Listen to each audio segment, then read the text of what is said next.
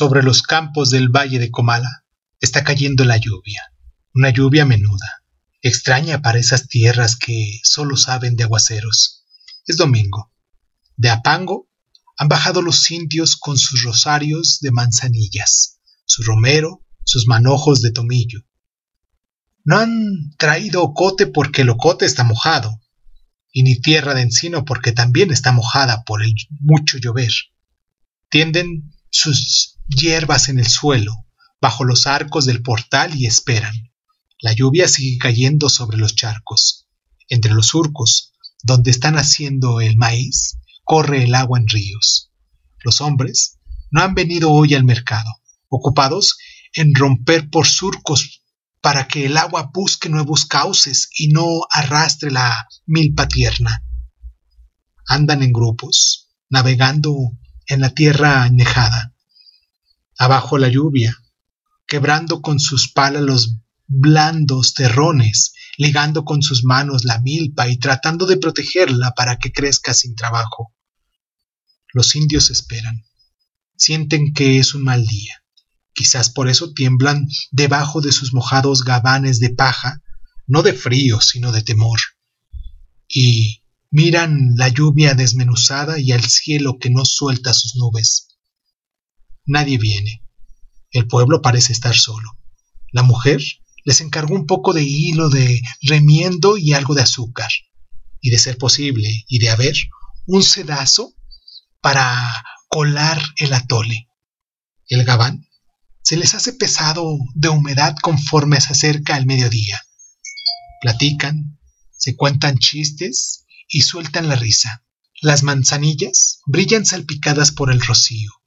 Piensan, si al menos hubiéramos traído tantito pulque, no importaría, pero el coyogo de los magueyes está hecho un mar de agua.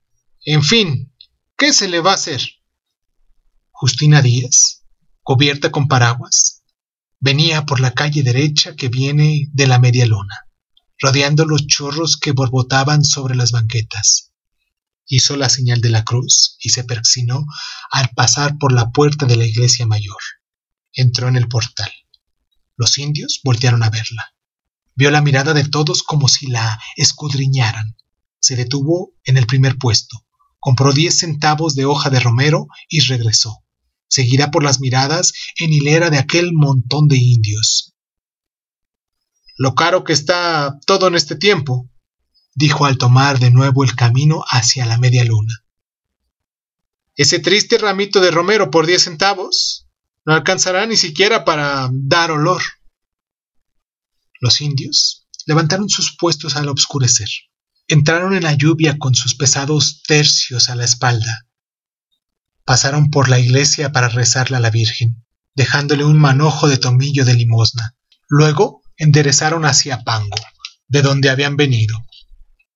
Ahí será otro día, dijeron, y por el camino iban contándose chistes y soltando la risa. Justina Díaz entró en el dormitorio de Susana San Juan y puso el romero sobre la repisa. Las cortinas cerradas impedían el paso de la luz, así que en aquella oscuridad Solo veía las sombras, solo adivinaba. Supuso que su Susana San Juan estaría dormida. Ella deseaba que siempre estuviera dormida. La sintió así y se alegró. Pero entonces oyó un suspiro lejano, como salido de algún rincón de aquella pieza oscura. Justina. le dijeron. Ella volvió la cabeza. No vio a nadie, pero sintió una mano sobre su hombro y la respiración en sus oídos la voz en secreto. Vete de aquí, Justina. Arregla tus enseres y vete. Ya no te necesitamos. Ella sí me necesita, dijo, enderezando el cuerpo. Está enferma y me necesita. Ya no, Justina. Yo me quedaré aquí a cuidarla. ¿Es usted don Bartolomé? Y no esperó la respuesta lanzó aquel grito que bajó hasta los hombres y las mujeres que regresaban de los campos y que lo hizo decir, parece un aullido humano, pero no parece ser de ningún ser humano. La lluvia amortigua los ruidos. Se sigue oyendo aún después de todo, granizando sus gotas, hilvanando el hilo de la vida. ¿Qué te pasa, Justina? ¿Por qué gritas? preguntó Susana San Juan. Yo no he gritado, Susana. Has de. has de haber estado soñando. Ya te he dicho que yo no sueño nunca. ¿No tienes consideración de mí? Estoy muy desvelada. Anoche no echaste fuera al gato y no me dejó dormir. Durmió conmigo, entre mis piernas. Estaba ensopado y por lástima lo dejé quedarse en mi cama, pero no hizo ruido. ¿No? Ruido ni hizo, pero se la pasó haciendo circo, brincando de mis pies a mi cabeza y maullando quedito como si tuviera hambre. Le di bien de comer y no se despegó de mí en toda la noche. Estás otra vez soñando mentira, Susana. Te digo que pasó la noche asustándome con sus brincos, y aunque sea muy cariñoso tu gato, no lo quiero cuando estoy dormida. ¿Ves visiones, Susana? Eso es lo que pasa. Cuando venga Pedro Páramo, le diré que ya no te aguanto, le diré que me voy. No faltará gente buena que me dé trabajo. No todos son maniáticos como tú, ni se vive mortificándola a una como tú. Mañana me iré y me llevaré el gato y te quedarás tranquila. No te irás de aquí, maldita y condenada Justina. No te irás a ninguna parte porque nunca encontrarás quien te quiera como yo. No, no me iré, Susana. No me iré. Bien sabes que estoy aquí para cuidarte. No importa que me haga renegar. Te cuidaré siempre. La había cuidado desde que nació. La había tenido en sus brazos. La había enseñado a andar, a dar aquellos pasos que a ella le parecían eternos. Había visto crecer su boca y sus ojos como de dulce.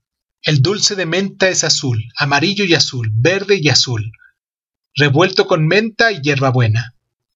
Le mordía las piernas, la entretenía dándole de mamar sus senos, que no tenían nada, que eran como de juguete. Juega, le decía, juega con ese juguetito tuyo. La hubiera apachurrado y hecho pedazos. Allá afuera se oía el caer de la lluvia sobre las hojas de los plátanos. Se sentía como si el agua hirviera sobre el agua estancada en la tierra. Las sábanas estaban frías de humedad.